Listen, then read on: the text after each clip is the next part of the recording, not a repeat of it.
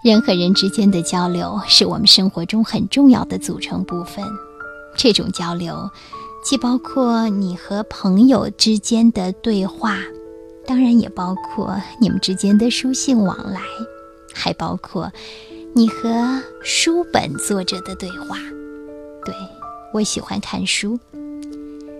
最近，在我周围有不少的朋友都在关注重庆出版社出版的一本书。这是美国的约翰·格雷博士所写的《男人来自火星，女人来自金星》。现在已经有越来越多的人认识到，婚姻关系是需要经营的。那么，这种经营是建立在一种什么样的基础之上呢？我想说，应该是男女双方的相互了解吧，不仅仅是个体和个体之间的了解。也许更大程度上，应该对男性和女性的性格心理特征进行一番研究。这样的话呢，才能掌握适当的沟通技巧。约翰·格雷博士说：“人和人之间存在很大的差异，只有意识到这一点，我们才能建立起一种积极向上、和谐温暖的人际关系。”然而，事实上，我们并不能完全的认识到这种差异。相反，我们却力图的在改变对方。我们埋怨、抵抗、拒绝彼此之间的不同。我们要求身边人的所感、所思、所为和我们一致，稍有不同，便认为他不对、不符合传统等等。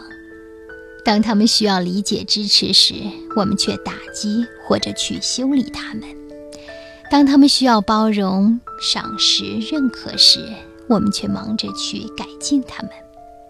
我们常常抱怨我们会爱他们的，只要他们能改变，只要他们与我们保持一致，只要他们和我们一样的为人处事。